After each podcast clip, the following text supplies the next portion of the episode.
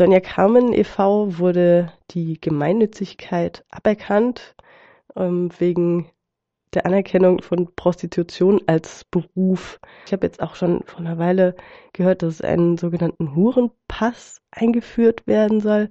Geht der Trend hin zu mehr Repression, jetzt mal auch für den deutschen oder europäischen Kontext gesprochen, für Sexarbeiterinnen und auch Sexarbeiter?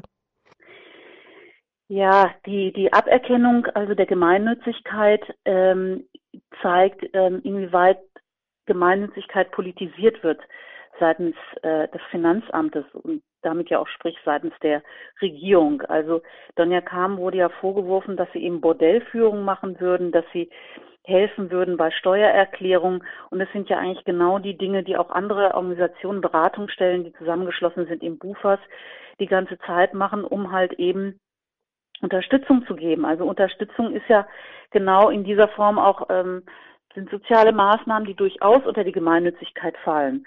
Und die Schwierigkeit, wir haben das ja auch gesehen, auch bei Attac wurde ja auch versucht, die Gemeinnützigkeit abzuerkennen, oder der Prozess läuft ja noch, dass eben der, der Spielraum immer kleiner gefasst wird. Das heißt, wo hört das eigentlich auf oder wo sind die Grenzen eigentlich? Inwieweit darf man sich eigentlich für was noch engagieren? Und die Problematik ist halt die fehlende Rechtssicherheit ähm, für Vereine, weil vor allem, wenn es im, im, im rückwirkend aberkannt wird, kann das ja wirklich zur Insolvenz von Vereinen führen. Schwierig ist vor allem gerade vor dem Hintergrund, wir haben ja 2002 das Prostitutionsgesetz eingeführt in Deutschland, wo es eben um die Anerkennung der Arbeit ging. Prostitution war vorher legal, aber es wurde noch nicht anerkannt als Arbeit, sprich die Sittenwidrigkeit ist weggefallen. Heutzutage versucht gerade die konservative Fraktion wie CDU, aber in Zusammenarbeit mit den Sozialdemokraten auch ein Gesetz auf den Weg zu bringen, das sogenannte Prostitutionsschutzgesetz, um das alte Gesetz eben zu verändern bzw. zu ergänzen. Das ist vor allem deswegen wieder pikant, weil wir eben wieder von einem angeblichen Schutz reden und eigentlich die ganzen Maßnahmen, die da drin erstmal beschrieben sind, überhaupt nicht zum Schutz, sondern im Gegenteil zur Kriminalisierung führen. Dazu gehört eben die sogenannte Registrierung, wir nennen es auch die Zwangsregistrierung, bei der sich jede Sexarbeiterin bei ihrer Kommune registrieren lassen soll, um überhaupt tätig werden zu können. Dabei ist noch nicht gar nicht mal geklärt, ob sie dann in jeder Stadt, wo sie arbeitet, weil es ist ja auch ein mobiles Gewerbe, sich anmelden muss oder ob eine Anmeldung für die komplett Deutschland dann äh, gültig wäre. Also es gibt viele Sachen, die überhaupt nicht geklärt sind, weswegen auch die einzelnen Bundesländer auch sehr viele Bedenken haben, weil es für sie mehr Arbeit und natürlich damit auch ein Mehraufwand an, an Kosten bedeutet. Im Zusammenhang mit dieser Zwangsregistrierung läuft auch, dass eben auch eine Beratung stattfinden soll zu gesundheitlichen Themen, aber eben unter dem Hintergrund, dass man sagt, so kann man ja mal mit den Sexarbeiterinnen sprechen und man könnte so darüber herausfinden, ob sie eben von Menschenhandel oder anderen Ausbeutungen betroffen sind. Nun ist eben die große Fragestellung auch, wer soll denn überhaupt diese Beratung oder diese Gespräche durchführen? Letztendlich die einzelnen Behördenmitarbeiterinnen, die überhaupt keine Ahnung von Sexarbeit haben, können wohl schwerlich beurteilen, ob jemand in einer schlechten Arbeitssituation ist oder nicht und haben dann plötzlich die Macht, diese Anerkennung, dass man arbeiten darf, eben zu verweigern. Folge wird davon sein, dass viele Sexarbeiter eben ohne arbeiten werden. Und wenn man ohne diese Erlaubnis arbeitet, dann wird es eben wiederum zu einer Straffälligkeit kommen. Also haben wir wieder die, die, die Kriminalisierung durch die Hintertür eingeführt. Das andere Problem ist, dass man sich überlegt hat, na ja, also die ganzen Betreiber und Betreiberinnen von Arbeitsstätten müssen mehr kontrolliert werden.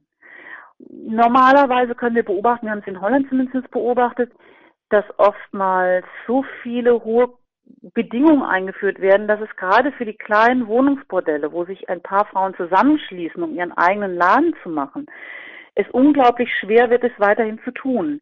Weil wenn man sehr viele Schwierigkeiten einbaut, wie Brandschutztüren, die natürlich ihre Berechtigung haben, aber man kann die ja auch so hochhängen, dass es fast schier unmöglich wird, noch was aufzumachen. Aber vor allem diese Zwangsregistrierung ist das größte Problem und dagegen wehrt sich halt eben sowohl der Zusammenschluss der Beratungsstellen, für prostituierte Bufers, wie natürlich auch der Berufsverband von erotischen sexuellen Dienstleistungen, der deutschlandweit in verschiedensten Städten agiert. Führt es denn eigentlich, meinst du, wenn das den kleinen Bordellen so schwer gemacht wird, dann dazu, dass es e-, eben vielleicht zu mehr Monopolisierung und mehr größeren Bordellen kommt. Genau, also dieses sogenannte Anliegen von diesem Prostitutionsschutzgesetz wird auf jeden Fall zu, wenn es in der Form durchkommt, weil letztendlich wird es ja auch schon seit über anderthalb Jahren diskutiert und es kommt zu keiner Einigung, würde zu mehr Repression führen. Das Absurde daran ist, dass diverse Organisationen dazu angehört wurden, und zwar nicht Organisationen nur aus dem Prostitutionsbereich, sondern auch der Deutsche Frauenrat, auch der Deutsche Juristinnenverband, die Deutsche AIDS-Hilfe haben sich alle in der Weise geäußert, dass es sich nur negativ auswirkt. Und diese Tendenz ist natürlich im Zusammenhang zu sehen mit der europäischen Entwicklung insgesamt. Also die ganzen Debatten auch um, um, um freie Bestrafung, die in, in Frankreich ja auch schon seit einiger Zeit laufen, wo es ja jetzt nochmal wieder im Senat ist und, und man sehen wird, wie es letztendlich entschieden wird, die in den ganzen skandinavischen Ländern eingeführt wurden, zeigt natürlich, wie sich überhaupt das Klima in Europa bezüglich Prostitution wieder in einem Rollback halt befindet. Also es gibt überhaupt keine positiven, positiven äh, Züge jetzt in diesem Entwurf. In dem neuen Entwurf gibt es überhaupt keine positiven Anliegen. Es gibt letztendlich viele Ideen, wo man merkt, das haben Leute gemacht, die am Schreibtisch sitzen und oftmals keine Ahnung von der Realität haben. Von daher sind eben sogenannte Bordellführung immer sehr sinnvolle ähm, Methoden, die auch, auch in Berlin bei Hydra schon oft durchgeführt wurden, sogenannter Tag der offenen Tür, damit eben Menschen sich auch vor Ort mal informieren können und mal gucken können, vor allem ja Frauen, die jetzt nicht immer in Bordellen von innen kennen, mit den Frauen sprechen können und ein realeres Bild eben über diesen Arbeitsplatz bekommen. Also jegliche Form von Aufklärung zu dem Thema finden wir sehr begrüßenswert und wir finden es auch sehr begrüßenswert, wenn es Interesse gibt und nachgefragt wird. Aber das Problem ist, und das können wir weltweit letztlich sehen, dass es einen harten Kampf gibt von denjenigen, vor allem halt von altfeministischen Bewegungen, die sich gegen Prostitution allgemein wenden und diejenigen, die halt in der Prostitution eben eine Dienstleistung sehen und auch für die Frauen, Männer und Transgender eben Rechte verlangen. Und wir wissen ja auch, sobald jemand mehr Rechte bekommt, wird die Person gestärkt und kann sich eben auch gegen jegliche Form von Ausbeutung eher schützen. Wenn wir aber dagegen eher was in den Untergrund drängen, haben wir immer die Tendenz, dass es eben für diejenigen, die in der Sexarbeit tätig sind, es schlechter wird. Die Bedingungen verschlechtern sich. Das konnten wir vor allem, also es gibt ganz krasse Beispiele, wie zum Beispiel in Kambodscha, wo eben unter dem, auch unter dem Deckmantel des Schutzes und zur Bekämpfung des Menschenhandels Gesetze eingeführt wurden, wo Frauen festgenommen wurden, die Kondome in der Tasche haben. Das wurde sozusagen als Beweismittel gewertet. Die wurden eingesperrt und in den Gefängnissen haben sie dann keinen Zugang mehr bekommen zu Medikamenten, zu HIV-Medikamenten und wurden zum Teil auch gefoltert. Das sind jetzt die ganz krassen Ausführungen. Und in dem Zusammenhang kann man auch nochmal darauf hinweisen, bei der letzten ähm, Sitzung von Amnesty International in Dublin, wo ja beschlossen wurde, es soll eben Richtlinien entwickelt werden für politische Kampagnen innerhalb von Amnesty International, ist natürlich eine Entscheidung, die wir sehr begrüßt haben, weil wir gesehen haben, aha, Amnesty International erkennt auch an, dass es sehr viel Menschenrechtsverletzungen an Sexarbeiterinnen gibt aufgrund von vor allem Verfolgung durch staatliche Organe wie Polizei, wie auch restriktiven Gesetzen und anderen politischen Richtlinien, die verabschiedet werden. Eine Tendenz hin zur Kriminalisierung von Sexarbeit in Europa. Siehst du, Friederike Strack, vielen Dank für das Gespräch. Willst du noch ein Schlusswort sprechen? Ich wünsche mir für die Zukunft, dass eben genau die Stimmen der Betroffenen gehört werden. Das heißt, dass man die Stimmen der Sexarbeiterin anhört und in ihren Forderungen auch wahrnimmt.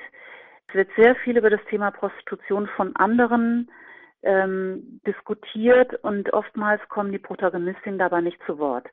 Und damit verstärken wir durchaus ein, ein Stigma von Sexarbeiterinnen, weil wir ihnen nämlich das eigene Wort ähm, damit absprechen. Und das ist für mich in erster Linie das Wichtigste, dass wir eben hören, was die Betroffenen auch zu sagen haben und was sie auch uns sagen, was eben richtige Maßnahmen wären und was falsche Maßnahmen wären. Also in der Zukunft mehr Gehör für die, für die Sexarbeiterinnen.